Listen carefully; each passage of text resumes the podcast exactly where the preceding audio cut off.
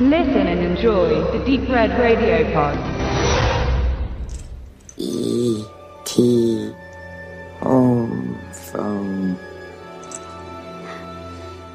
Hallo Lisa. Hallo.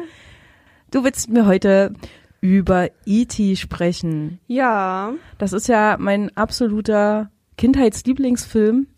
Dicht gefolgt von die unendliche Geschichte, aber ich glaube, E.T. hat, es ist noch ein Stückchen weiter vorne. Hast du den schon mal vorher gesehen als ich, Kind? Ich habe den tatsächlich noch nie gesehen. So, so lange ist ja nicht her, seit ich Kind war. Ich find's echt traurig, dass ich den jetzt erst geschaut habe. Also ich weiß nicht, ich glaube, als Kind hat, hätte ich da noch mal einen ganz anderen Bezug drauf gehabt. Schade. Genau, ich würde ja ganz gerne meine Kindheitsgeschichte loswerden. Das war so gefühlt 1990. Das war ja dieses Jahr zwischen Mauerfall und Wiedervereinigung, äh, was ich sowieso extrem aufregend in meiner Erinnerung empfinde. Und da war ich elf Jahre alt oder so. Und ähm, ein Kumpel aus meiner Schulklasse, der hat erzählt, dass am Nachmittag E.T. im Kino läuft. Und ich so, ah, weil E.T., das war so, irgendwie hat man schon immer von diesem Film gehört, ihn aber noch nicht zu sehen bekommen. Und ich bin nach Hause gerannt und habe erzählt, Mama, Papa, E.T. läuft im Kino, wir müssen da unbedingt hingehen. Und das haben wir auch gemacht als Familienausflug. Das war so eine ganz spontane Idee und ich war so und das Gefühl, dieses das hat sich bis heute nicht geändert. Jedes Mal, wenn ich diesen Film sehe, muss ich schrecklich weinen und bin ganz beseelt und keine Ahnung, der hat sich bei mir einfach eingebrannt. Ich, ich, keine Ahnung, vielleicht wenn ich den Film so in 20, 30 Jahren nochmal schaue. Wer weiß, was dann passiert. Wenn deine Kinder dann auch so 8, 9, 10 alt, äh, ja, Jahre alt sind oder so. Die werden den vorgelegt bekommen, den Film. Ich schätze, weil so die meisten Menschen wissen, worum es in IT geht, aber hast du Lust, nochmal so ganz kurz zusammenzufassen? Na klar, gerne. Also bei IT, in dem Film ist es halt einfach so, es gibt eine Familie, so mittelständig, nichts Außergewöhnliches, sag ich mal. Und der Hauptcharakter ist eigentlich der Elliot. So ein, ich würde sagen, so zehn Jahre ist er alt. Und er entdeckt an einem Abend plötzlich äh, in seinem Schuppen ein, ja, man kann es nennen, Außerirdischen. E.T., woher kommt bloß der Name, ne? Und äh, nimmt ihn oder versteckt ihn bei sich, so seine kleinen Geschwister, also seine kleine Schwester und sein großer Bruder, die werden dann irgendwann auch so ein bisschen mit eingeweiht und die ver, die ja, bauen so eine richtige Verbindung zueinander auf und ja, wie es halt zum Schluss so ist, kriegen das ja irgendwann dann auch Leute raus, die das nicht rauskriegen sollen. Und dann geht's halt rund am Ende, sag ich mal, im Sinne von wie bekommen wir den ET wieder zurück nach Hause in sein, ich nenne es jetzt mal UFO, äh, weil er will ja auch nach Hause so. Also er lernt sehr viel auf der Erde, er lernt sogar ein bisschen sprechen und so, ist ja unglaublich intelligent, kann richtig gut äh, werkeln und bauen und so mit Technik und alles. Aber er sagt halt auch immer, E.T. phone home und er will halt einfach nach Hause wieder zurück und da geht's halt dann zum Schluss darum, ja, wie bekommen wir ihn denn wieder nach Hause zu seinen anderen Kompanen im Weltall? ja, that's it. Ja. Großen und Ganzen. Ähm, ich sage mal, es ist eigentlich eine ganz kleine Geschichte, ne? So, Ja. wir lernen eben ein fremdes Wesen kennen mit Elliot zusammen und seinen Geschwistern. Und ähm, das wächst uns ans Herz und dann sagt es, ich will nach Hause und wir helfen ihm dabei, nach Hause zu kommen. Also Ja. wir mit den Kindern gemeinsam in diesem Film, weil ich denke schon, dass die uns mit an die Hand nehmen und uns bei einem dabei sein lassen. Und wir werden noch ein bisschen gejagt von, das ist, finde ich, ziemlich interessant in dem Film, dass diese äh, Männer, die ja offensichtlich, weiß nicht, ob die zum NSA, CIA oder wem auch immer gehören, ähm, niemals wirklich zu Gesicht bekommen. Das fand ich ja sowas von gut gemacht, muss ich sagen, weil ich habe dann mal so angefangen, so ein bisschen zu interpretieren und wie könnte man dies sehen, wie könnte man das sehen, weil bei Steven Spielberg, da muss man damit rechnen, dass da irgend sowas mit dabei ist. Und ich fand das mit diesen, mit diesen Autoritäten, sag ich mal, die man nie so zu Gesicht bekommt, fand ich einfach so interessant, weil als Kind ist es ja auch meistens so, dass man irgendwelche Regeln von oben bekommt und äh, dass man die erstmal einfach so befolgen muss, ohne dass man so richtig weiß, wer hat die Regeln gemacht. Und ähm, hier ist es dann plötzlich so, dass diese Männer, diese Autoritäten, dann halt auch ihr Ziel verfolgen. In dem Fall, die, ich weiß nicht, die wollen IT jagen, bekommen, was weiß ich. Und äh, dass da die Kinder sich dann halt aber entschieden widersetzen so. Und damit vielleicht auch so ein bisschen dieses, diese Rebellion, die man jetzt mal als Kind haben kann, einfach sich erstmal Regeln zu widersetzen, das eigentlich sehr schön aufgezeigt wurde. Für einen Freund in dem Fall, würde ich sagen. Genau. Ja.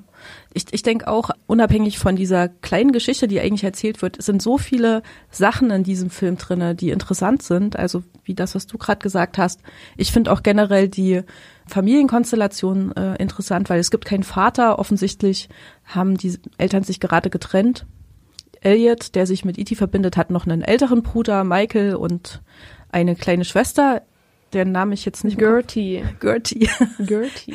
genau, ich weiß nur, dass sie von äh, Drew Barrymore gespielt wird und zwar auf unglaublich bezaubernde Art und Weise. Ja. Äh, wenn sie im Bild ist, stiehlt sie ja irgendwie selbst E.T. manchmal die Show, finde ich. Das erste Mal, dass man die Familie sieht, da sitzen die Kinder am Tisch und spielen. Der Michael hat seine Kumpels eingeladen und da wird geraucht. Ja, die Mutter ist nicht da, aber das fand ich schon ziemlich krass. Das wird es heute in einem Film überhaupt nicht geben. ja. aus ethischen Gründen. Wollte doch da kein äh, 16-jähriger Teenager einfach mal rauchen mitten in der Küche. Äh, das fand ich schon spannend und was fandst du noch gut an dem Film? Ich fand halt einfach sehr schön, wie so mit diesen Emotionen gespielt wird von den Kindern. So, es wird eine kaputte Familie gezeigt auf der einen Seite. Ähm, viele Kinder äh, bekommen halt auch noch im Kindesalter mit, wie sich ihre Eltern trennen und können sich da vielleicht ein bisschen hineinversetzen.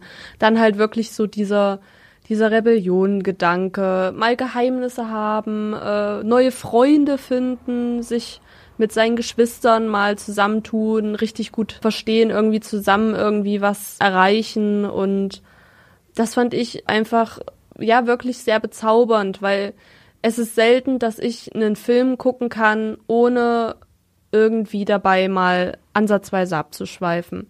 Und bei E.T. war es halt wirklich so, es gab keine übertrieben krasse Handlung oder irgendeinen plötzlichen Plot-Twist, wo du dir so denkst, oh mein Gott, was ist jetzt hier gerade passiert, sondern es war eine schöne, seichte, sanfte Handlungsphase. Aber es war trotzdem die ganze Zeit so ein angenehmes Maß an Spannung da, was dafür gesorgt hat, dass ich wirklich von Anfang bis Ende richtig gerne und ohne abzuschweifen dem Film zugeschaut habe. Und das finde ich richtig, richtig gut, weil es das zumindest in meinem Fall wirklich selten noch gibt. Ich denke auch, das ist ein Film, der viel, viel, viel richtig macht und fast schon an die Grenze des Perfekten gelangt, meiner Meinung nach. Mir hat äh, richtig gut gefallen, ähm, jetzt als ich den nochmal für unser Gespräch angeschaut habe, dass die ersten acht Minuten in diesem Film überhaupt gar nicht gesprochen wird. Es ist eine ganz, ganz tolle Exposition, weil wir sehen nämlich das UFO landen und äh, die ganzen ETs, wie so durch die Wälder marschieren und Pflanzen einsammeln und sich eben quasi hauptsächlich für die Natur interessieren. Und wir sehen dann ET, der zurückgelassen wird, wie er plötzlich ähm, über der Stadt LA steht und oh, macht. Ja. und sowas. Und dann sehen wir halt auch schon die Männer, die ähm, natürlich mitbekommen haben, dass da ein UFO gelandet ist und versuchen, die zu jagen. Dann kommt plötzlich in diese ruhige, ähm, interessante Stimmung, kommt dann plötzlich so ein Gehetze und wir werden so ein bisschen mit aufgepeitscht. Und das heißt, da passiert ganz viel, ohne dass gesprochen wird. Und äh, ich mag ja Filme, die das schaffen, die mir Emotionen verschaffen, nur über die Bilder und die Sounds. Und das fand ich schon richtig toll. Man sollte vielleicht auch erwähnen, ich, ich, meine, der Film, der ist Anfang der 80er Jahre mhm. entstanden. Mhm. Durch die Star Wars-Filme hat man zwar schon so einen gewissen ähm, Verständnisgrad, was alles schon so mit Computertechnologie und alles gemacht werden kann. Aber ich fand äh, E.T., das ist echt schon auch so ein Vorreiter gewesen, wie die visuellen Effekte und so alles dargestellt wurden in 1982. Ich glaube, die haben sogar einen Oscar dafür bekommen, bin ich mir nicht ganz sicher, aber ähm, das bekommt man schon mit, dass da richtig viel Arbeit reingesteckt wurde, auf jeden Fall. So viel ist es am Ende gar nicht, ne? Der E.T. selbst, dann das UFO, wie es landet. Aber es sind kleine Sachen. Die Fahrräder, die fliegenden Fahrräder. Richtig. Aber das ist auch so relativ dezent eingesetzt. Ja. Diese magischen Momente, sage ich jetzt mal, da gibt es ja auch noch diese Topfpflanze, die, äh, wenn E.T. wird es ja im Laufe der Geschichte einmal schlechter gehen und dann auch wieder besser und die Pflanze vertrocknet halt und blüht dann wieder auf. Diese magischen Momente sind halt eigentlich nicht so übertrieben oft und auch nur so ganz dezidiert. Ich finde, ich mag das, Ja. dass es nicht so auf einen einklitscht. Ja, es muss ja nicht immer alles so total übertrieben gemacht werden und am besten da noch was hin und da noch was hin. Da sind wir ja heute in einer perfekten Zeit, wo sie das so gefühlt bei jedem zweiten Film Ja, einbauen. da hast müssen. du zufällig Ready Player One gesehen von Ja, Spielberg. Also das ist ja wohl die Oberkanone an Übertriebenheit, finde ich. Ja, also sagen wir es mal so, mehr CGI geht nicht, ne?